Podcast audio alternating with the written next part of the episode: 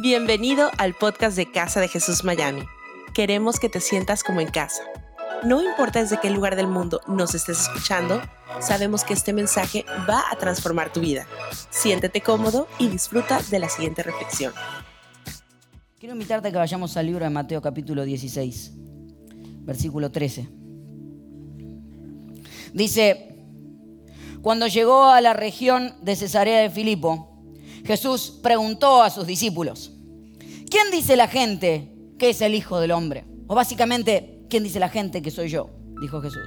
Le respondieron, unos dicen que eres Juan el Bautista, otros que Elías y otros que Jeremías o uno de los profetas. ¿Y ustedes? ¿Quién dicen que soy yo? Tú eres el Cristo, que dijo, tú eres el Cristo, el Hijo del Dios viviente, afirmó Simón Pedro. Me encanta. Dichoso tú, Simón, hijo de Jonás, le dijo Jesús, porque eso no te lo reveló ningún mortal, sino mi Padre que está en el cielo. Yo te digo que tú eres Pedro, que tú eres roca, que tú eres piedra, y sobre esta piedra edificaré mi iglesia. Aparece solamente dos veces la palabra iglesia en los evangelios y esta es una de ellas. Y las puertas del reino de la muerte, que dice, y las puertas del reino de la muerte no prevalecerán contra ella. Te daré las llaves del reino de los cielos y todo lo que ates en la tierra quedará atado en el cielo y todo lo que desates en la tierra quedará desatado en el cielo. Le da un fuerte aplauso a la palabra de Dios.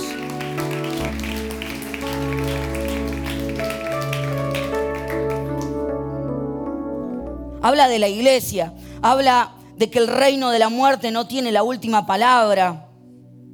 Y esta semana, el día miércoles 14 de febrero, el día del amor y la amistad, nuestra ciudad, nuestro estado vivió tal vez uno de los tiempos más tristes que nos ha tocado vivir. La escuela secundaria de Parkland tuvo que enfrentar que un niño de 19 años decidiera abrir fuego contra ex compañeros. Y la vida de 17 personas, entre ellos muchos adolescentes con sueños por vivir, se fue en un momento. Y cuando pasan circunstancias como estas, yo le pregunto a Dios, ¿cuál es nuestro rol? ¿Qué es lo que tenemos que hacer? Y lo que quiero que hablemos durante los próximos minutos es cómo enfrentar este tipo de circunstancias. ¿Qué hacemos como iglesia? Porque lo que nos suele pasar es que la gente se da vuelta y dice, si Dios terminara con todas estas cosas, si Dios terminara con el hambre en el mundo, si Dios terminara con las guerras y quitara las armas. Es que el problema no es que, que Dios quite las consecuencias o las acciones, porque si Dios quitara el hambre, quitara las guerras, quitara las armas, dos, tres semanas después estaríamos con las mismas circunstancias. Porque el problema no está en el hambre, el problema no está en las guerras, el problema no está en las armas, el problema está en el corazón del hombre. Por eso hasta que Dios no entra en el corazón de alguien y lo empieza a cambiar, no hay cambio real. Pero ¿cuál es el rol de la iglesia entonces? ¿Qué es lo que tenemos que hacer? Quiero que hablemos en los próximos minutos de tres actitudes que no tenemos que tomar ante acciones como estas quiero hablarte de un problema del corazón. Porque si como iglesia tomamos los pasos claros y entendemos que nuestra tarea es llevar a Jesús al corazón de las personas, entenderemos que cuando Jesús entra en el corazón de las personas, entonces hay un cambio real en esta tierra y en esta ciudad. Tenemos una tarea muy grande, iglesia. Te invito a que puedas cerrar tus ojos. Vamos a orar, Señor, te damos gracias. Padre, por la oportunidad de acercarnos a ti. Nuestro corazón está dolido, Pa.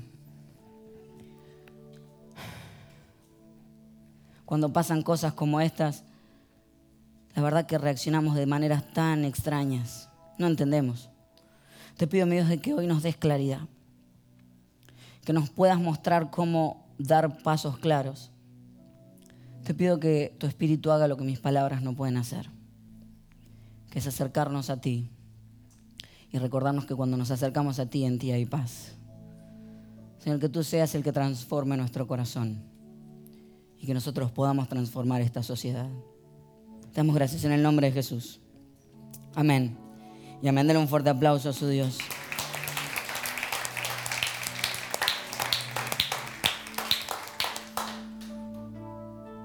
¿Cómo reaccionar como iglesia? Tres actitudes que quisiera que no tuviésemos.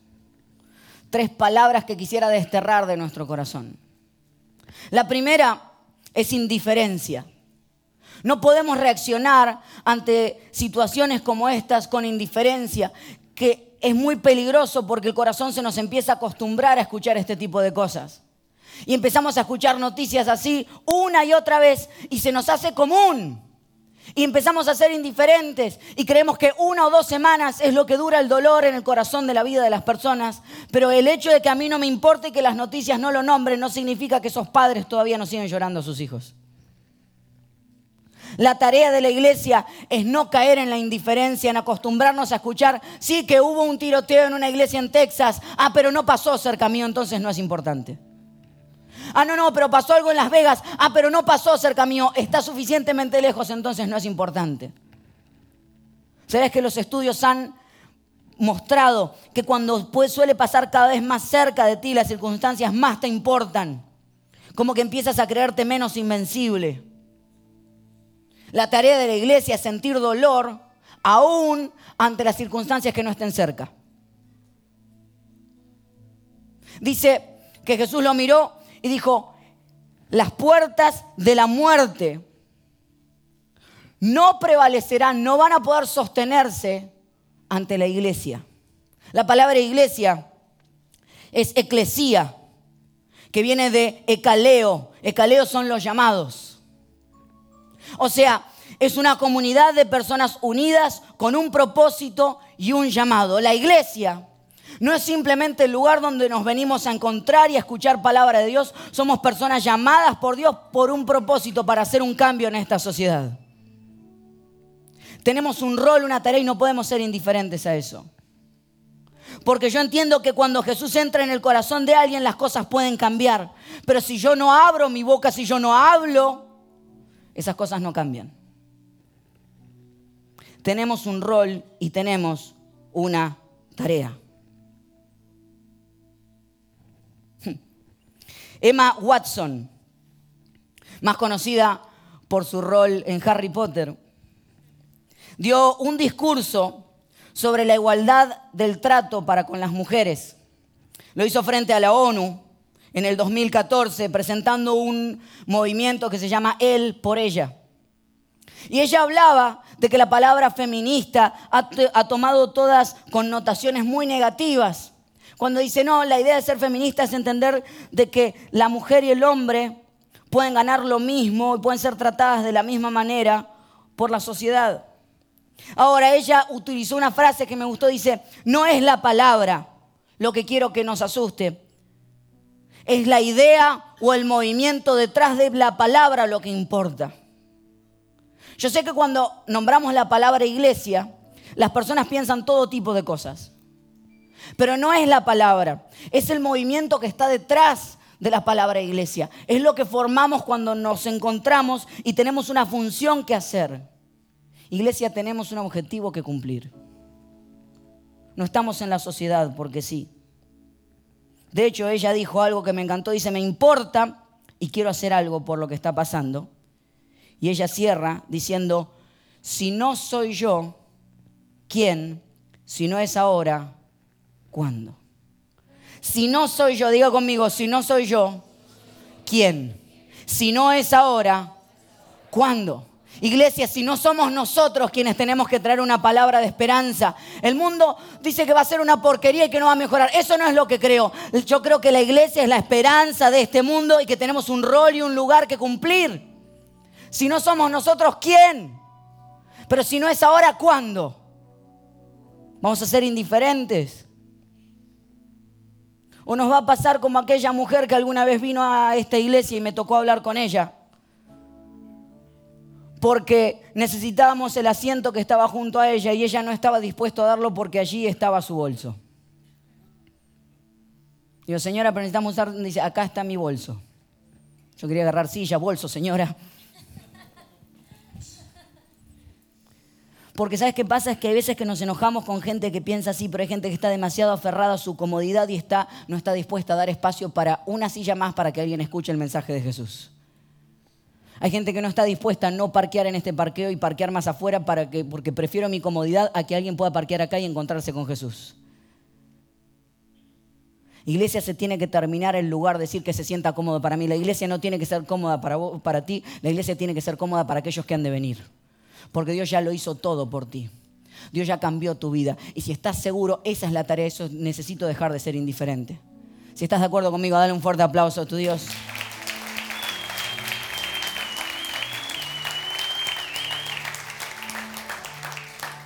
¿Sabes qué pasa? Es que preferimos no salir de nuestra comodidad.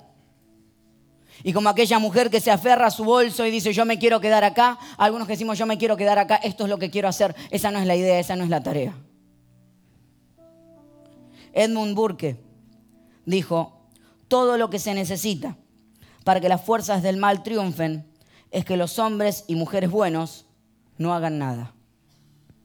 De vuelta, todo lo que se necesita para que las fuerzas del mal triunfen es que los hombres y mujeres buenos no hagan nada. ¿Qué vamos a hacer tú y yo, iglesia?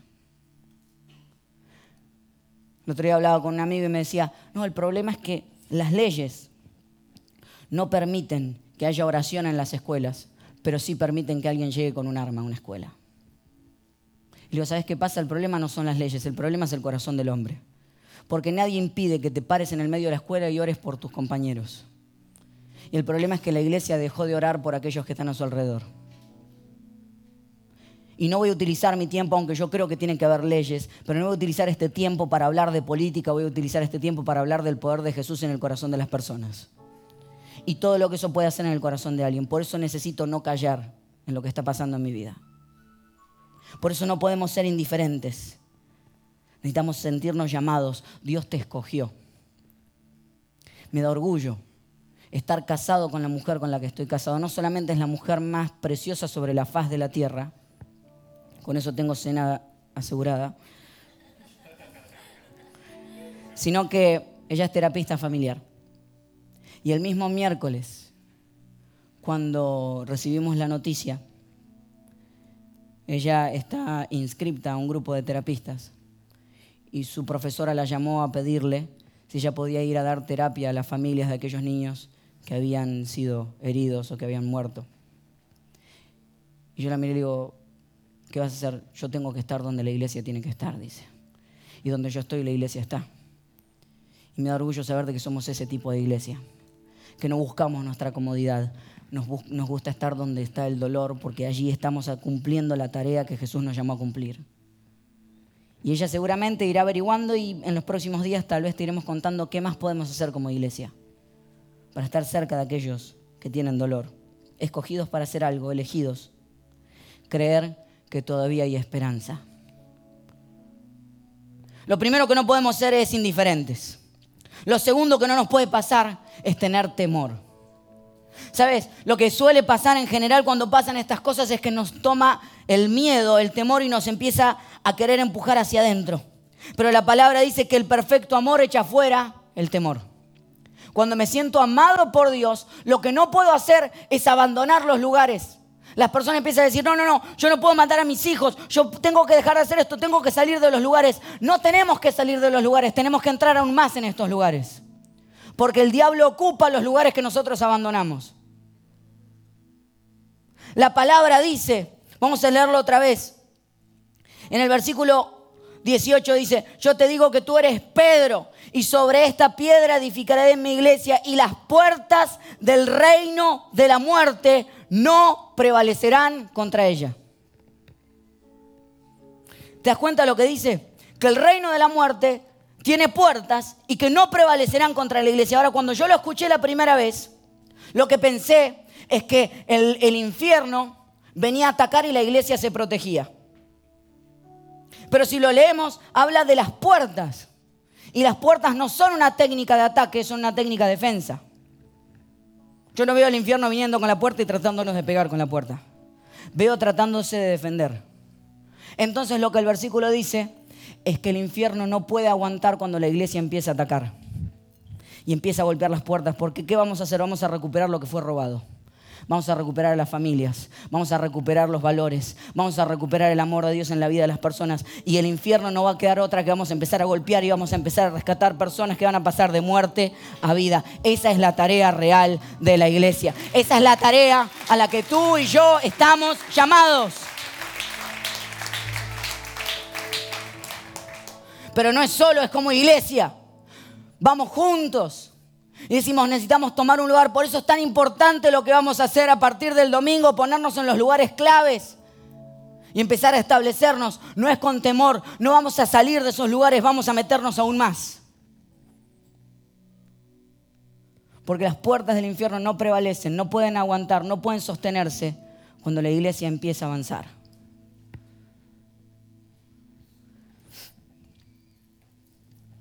Y de hecho, Jesús dice que le dio a Pedro las llaves del reino. Y le dijo, tienes las llaves para abrir la puerta del reino. Claro, es que cada vez que tú cuentas las buenas noticias del Evangelio de Jesús, le estás abriendo la puerta para que más personas entren. Cuando tú dices hay una esperanza distinta, tú le hablas a las personas y dices, ¿sabes qué? Hay alguien que te ama, alguien que cree en ti. Todavía hay esperanza para este mundo. Abres la puerta del reino. Pero cuando tú cierras tu boca, estás cerrando la puerta del reino. Cuando tú no haces lo que tienes que hacer, estás cerrando la puerta del reino. Y hay veces que por temor cerramos la puerta. Pero no más, iglesia. No más. Estamos llamados a abrir la puerta del reino de los cielos. Estamos llamados a creer de que tenemos un rol. El problema no son las leyes, el problema es el corazón de las personas y el único que puede cambiar el corazón de una persona es Jesús. No podemos tener indiferencia y no podemos tener temor.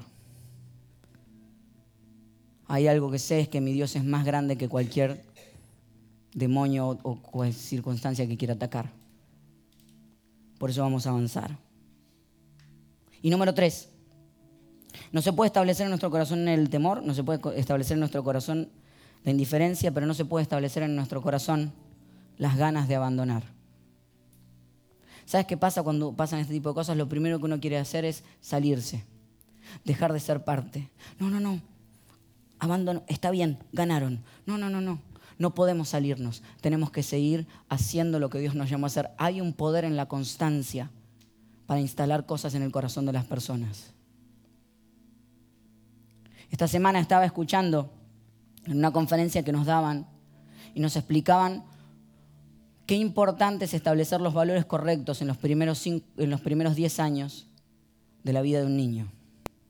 De hecho, en el gráfico que les voy a mostrar en este momento, muestra que el desarrollo cognitivo, básicamente tu capacidad de aprender cosas nuevas, comienza más o menos a los dos años y dice que va creciendo, creciendo, creciendo, es la primera, es la que está punteada, llega hasta los 32 años, es allí donde empieza a declinar. O sea que más o menos hasta los 32 años tienes mayor capacidad de aprender cosas y habilidades nuevas.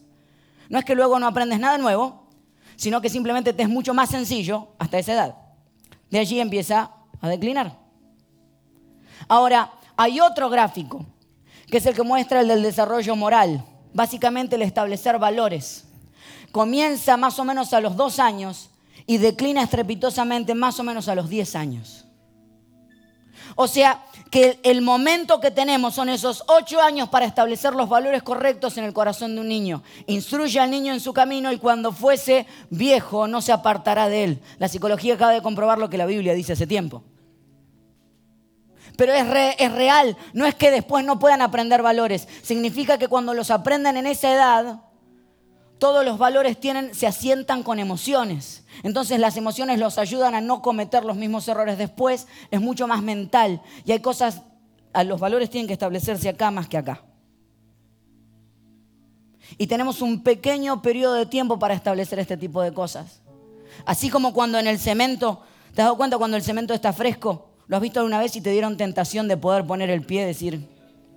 O algunos ponían el nombre de, de la novia. UPS poníamos cuando yo era chiquito, Unidos para siempre.